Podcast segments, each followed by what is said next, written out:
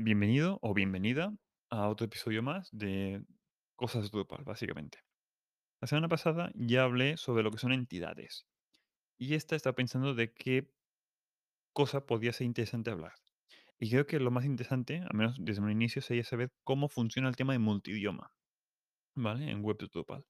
Si no tienes una web Drupal eh, multidioma o no eres programador en un país donde se hable más de un idioma, pues este capítulo como que te importa poco. En mi caso, mm, bueno, soy catalán, así que básicamente todas las webs eran catalán-español o catalán-inglés o español-inglés o catalán-español-inglés. Así que básicamente todas o casi todas han sido multidioma. Y aparte se le suma que, digamos que empresas más grandes no solo tienen uno o dos idiomas, sino que he hecho webs con 19 o 20 o 20 y pico idiomas. Eh, es una burrada de contenido en multidioma. Así que primero de todo, ¿Drupal es bueno para multidioma?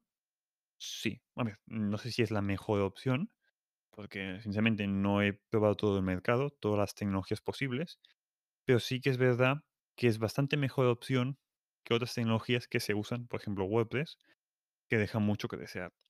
Sobre todo cuando tienes una gran cantidad de idiomas o una gran cantidad de contenido. Primero de todo, quiero aclarar que hay gente que cuando quiere una web multidioma no se da cuenta del trabajo que es gestionar contenido multidioma. Ya no digo hacer la web que permita tener textos traducidos. Me refiero a que la carga de trabajo para tu editor de textos, tener un blog en 5, 6, 7, 20 idiomas, cada vez que subas un artículo, en verdad tienes que subir pues 5, 6, 7, 20 artículos, uno para cada idioma. Y esto hay gente que no entiende, de que es un trabajo monumental. Así que primero de todo, si es un cliente, o sea, alguien que tiene una web, piensa bien si realmente te hace falta este idioma que quieres. Y si te hace falta, piensa bien en qué partes de la web te hacen falta. Quizá el blog no tiene ningún sentido que esté, y solo con inglés ya te sirve, y en cambio las páginas de servicios sí que las quieres en muchos idiomas. Piénsalo bien dónde quieres multidioma y dónde no. Y sobre todo si te hace falta en un idioma o no. Porque he visto webs que en alemán, polaco, chino y ruso. Y realmente, básicamente, tiene- tienen público español solo. No sé hasta qué punto tiene sentido hacer webs tan grandes con tantos idiomas. Pero bueno, eso ya es mi opinión. Volviendo al tema. ¿Drupal es bueno con el multidioma? ¿Es fácil configurar multidioma? Sí y no. Primero de todo, y enlazando con el tema de entidades. Como habíamos dicho en el episodio anterior, un conjunto de datos, o sea, un conjunto de campos que forman parte del mismo grupo, de la misma entidad, es lo que se entiende como datos de la entidad. Y eh, poníamos el ejemplo de un título, un texto, una imagen. Pero claro, cuando tenemos traducciones, esto también se incluye. Si tenemos una página en dos idiomas, en verdad tenemos dos títulos, uno para cada idioma, y dos textos, uno para cada idioma. Y la imagen, ah, no, la imagen no está para dos idiomas. O sí, depende del proyecto. Puede ser el caso que tengamos campos que tengan el mismo contenido en distintos idiomas. Y quieres tener la posibilidad de configurar de, no, no, para no dar carga de trabajo al editor y que no suba la imagen cinco o seis veces para seis idiomas, pues que la imagen la suba una vez y automáticamente en todos los idiomas se ve la misma imagen. Por ejemplo, la imagen es el caso más típico. O un campo de texto. En campo de precio, por ejemplo, quizá queremos que el precio sea el mismo en todos los idiomas. Porque estamos en la zona euro y nos es igual que sea alemán, eh, inglés, español o francés. Esto vale 100 euros. Punto. Digamos que Drupal es hiperflexible en el tema de multidiomas. Nos permite marcar qué campos queremos traducibles y cuáles no. Eso es un gran punto a favor para empezar. Y después nos permite configurar de si en el formulario de traducción de cada entidad, por ejemplo, una página, queremos poder ver los campos que son comunes. Por ejemplo, si la- hemos puesto que la imagen no es traducible, podemos especificar que los campos que son comunes no los vemos en las traducciones. O sea, en la página de editar traducción. Solo vemos los campos que hemos de traducir. O por el contrario, podemos configurar de no, no, lo quiero ver todo y va a salir al lado un paréntesis de esto afecta a todos los idiomas. que depende del caso puede ser conveniente verlo y depende del caso puede llevar a confusión y que el editor edite cosas que no debería. Vale. Em, también Drupal es muy flexible y permite, por ejemplo, configurar roles que puedan editar traducciones, pero no editar el contenido de otro idioma. Por ponerte un ejemplo. O sea, yo estaba en alguna web que se hacía esto, o se solicitaba que hiciéramos esto. Porque tiene todo sentido del mundo. Alguien, si has contratado a un traductor de ruso, seguramente no va a editar textos de español. Si un caso los va a copiar y traducir. O va a coger el de inglés, pero no el de español. Al final, hay veces que no tiene sentido, cuando tienes muchos idiomas y mucha gente, que haya gente que pueda tocarte cualquier parte de la web. Y que es, digamos, compartimentarlo todo con permisos para asegurarte que mm, haya gente que no la lía, básicamente. Aprovechando con esto, también se puede configurar Drupal para gestión de moderación de contenidos. Con lo cual, cuando se traduce a una página, que no se publique automáticamente, sino que tenga que venir alguien, un moderador, y revisar el texto y, ah, vale, está bien, vale, publico. Esto es para asegurarte que las traducciones son correctas o que los textos que se ponen son correctos, ¿vale? Esto no es bien de traducciones, es de gestión de contenidos, porque no está de más que sepas que se puede implementar. Em, ¿qué más? De tema de traducciones. Despu- em, te puedo hablar de la detección de idiomas. Drupal por defecto está puesto de que lo detecta mediante URL. Lo más típico es tenemos eh, tu dominio, por ejemplo, miweb.com, barra en barra la URL que toque. El en es de inglés, son las iniciales de English, ¿vale? Si en vez de en tenemos es, pues sea español. Si en vez de esto tenemos ca, sea catalán, por ejemplo. O fr, francés. Creo que hasta aquí la gente, creo que me sigues, ¿no? Total, por defecto viene por la URL, por parte del path de la URL. Drupal permite cambiar esto. Para empezar, permite cambiar el, el encode del idioma. Que, por ejemplo, si queremos que por defecto la web sea española y que no salga código de idioma en español, pero sí que salga en inglés, pues puedes editarlo y poner que español no tiene código de idioma. Y por defecto todas las URLs españolas van a salir sin código de idioma delante. En algunos casos puede estar bien, en otros no. Depende de cada proyecto y del tema de SEO. Ah, sobre todo esto afecta al SEO. No hagas cambios de URLs a toda la web así de multidioma porque te va a afectar seguramente negativamente al SEO. Esto es para webs nuevas. O gente que sabe qué hace con temas de cambios de URLs masivas. Si no, la vas a liar. Todo esto, que puedes cambiar los LAN codes que afectan a las URLs para la detección de idiomas.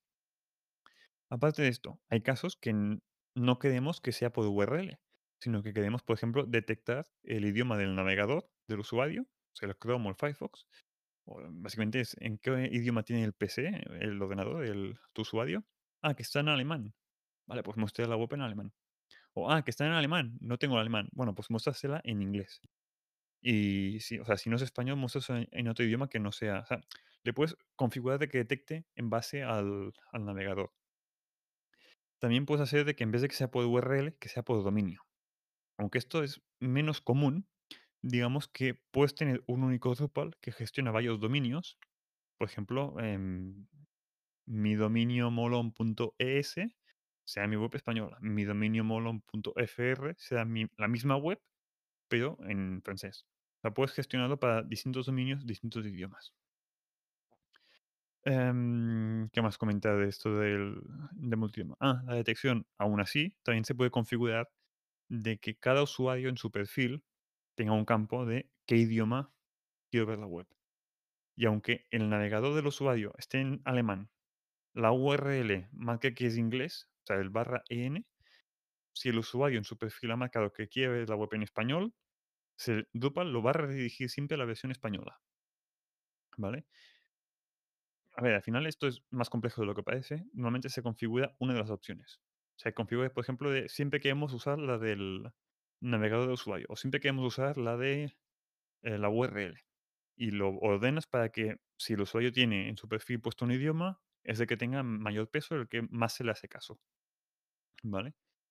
Mm, Aquí ya depende un poco de cada caso de uso. Pero que sepas que Drupal permite todos estos casos por separado y es totalmente configurable. De la misma forma, también permite separar lo que es eh, la traducción del contenido de la traducción de la interfaz. Aunque realmente esto es que en ningún proyecto lo he usado. Normalmente cuando quieres que una web vea la, o sea, una web, una persona vea la web en un idioma concreto, quieres que vea toda la web en un idioma concreto. Normalmente, ¿vale? O sea, que veas el, el menú de administración o el- una sección de la web en español y al mismo tiempo ves el contenido en alemán, a veces mm, confunde más a la gente de lo que debería. Y creo, mi opinión personal es que todo esté en el mismo idioma que se ve. Si todo es alemán, todo es alemán. Si todo es inglés, todo es inglés. No mezcles idiomas porque después no sabes si esta página está traducida o no. Porque por defecto, si la página no está traducida, la muestra en el idioma original. Idioma original es el idioma en el que se ha creado el contenido. Si el idioma original es, por ejemplo, el español, y en e- el, el artículo del blog no se ha traducido a ningún idioma, pues en todos los idiomas vas a ver ese artículo en español. Con lo cual puede llevar un poco de confusión si ves partes de la web en distintos idiomas porque no sabes lo que está traducido y lo que no. De la misma forma, también, aunque es con un módulo, se puede configurar de que si la página no está traducida, Drupal no la muestre. No, para empezar, a ver cómo me explico. Cuando la página no está traducida, no tiene una URL pública. O sea, pública sí que tiene. No tiene una URL, em, digamos, bonita. Una, una URL limpia.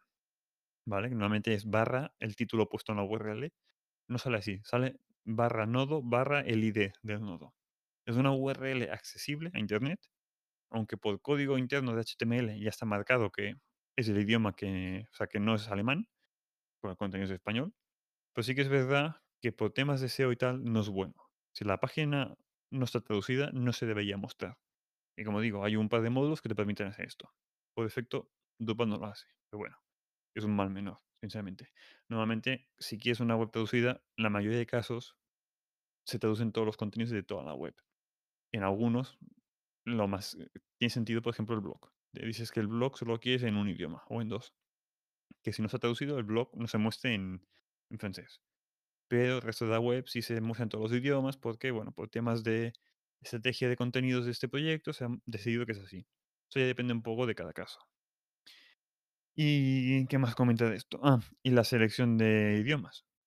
En Drupal, sin hacer nada, tenemos un bloque que puedes poner en cualquier parte de la página que permite, bueno, sale un selector de idiomas, que básicamente es un link, y automáticamente Drupal cuando muestra este bloque, detecta en qué página estás mostrando este bloque y te muestra la versión traducida de esta misma página. O sea, te muestra, cuando haces clic, te lleva a la versión traducida de la misma página donde estabas.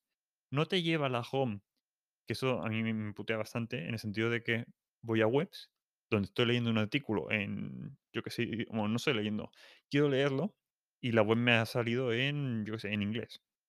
Y veo que tiene, ah, tiene español, vale, le doy a español y me lleva a la home. Y yo, no, yo quiero leer el artículo donde estaba. No me dirijas a una página distinta, quiero la misma página en el idioma español. Si tienes la opción, ponlo. Drupal lo hace por defecto. Drupal en este bloque salen todos los idiomas disponibles Y básicamente al hacer clic te lleva a la página, a la misma donde estás traducida. Lo cual es muy potente y es sin hacer nada. Es gratis, fácil y funciona muy bien. Em, ¿y qué hemos comentado de multidioma? Creo que ya está. A ver, básicamente. Ah, por cierto, no, no he comentado.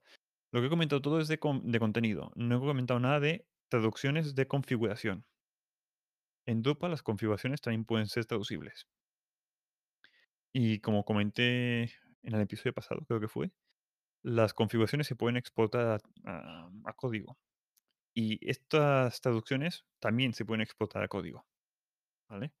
Básicamente quédate con esto, que si tú traduces una configuración, porque por ejemplo en local estás creando campos y has traducido, por ejemplo, el label del campo, que por ejemplo mm, el precio, este campo se va a llamar precio.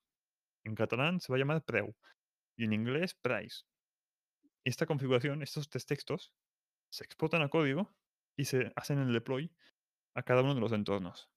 Y se traduce automáticamente porque, bueno, automáticamente no, ya has puesto el texto originalmente en local y se aplican esos textos en todos los entornos.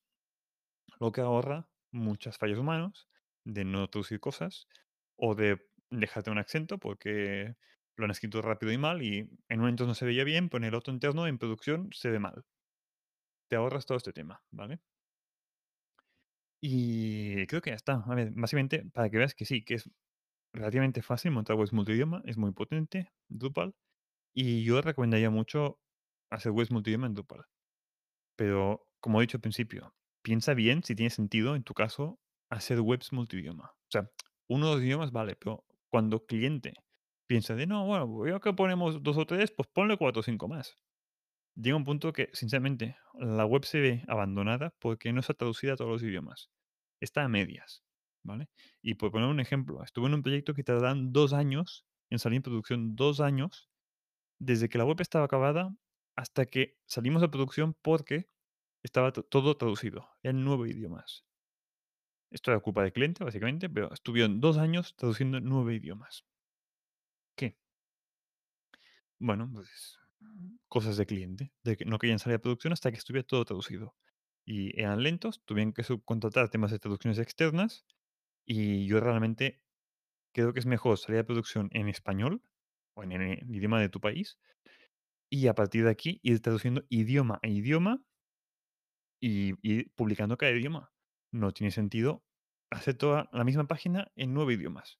Ahora la siguiente página, 9 idiomas más. Ahora la siguiente, 9 idiomas más. Y así hasta cadenas todas. Es mejor hacer todas las páginas en español, publicar español. Hacer todas las páginas en inglés, publicar inglés. Hacer todas las páginas en alemán, publicar alemán. Y así por idioma, no por páginas. Sobre todo para el tema de publicar a producción un proyecto que supuestamente tenían prisa en publicar, ¿vale? Pero bueno, y nada más. La semana que viene también no sé de qué voy a hablar. Ya, mm, pensaré cuál la es la temática. Si te ha gustado el tema este y te ha solucionado algún problema futuro que puedes tener con multidioma, mm, déjame 5 estrellitas en Spotify o en Apple Podcast. Y hasta la semana que viene. Chao.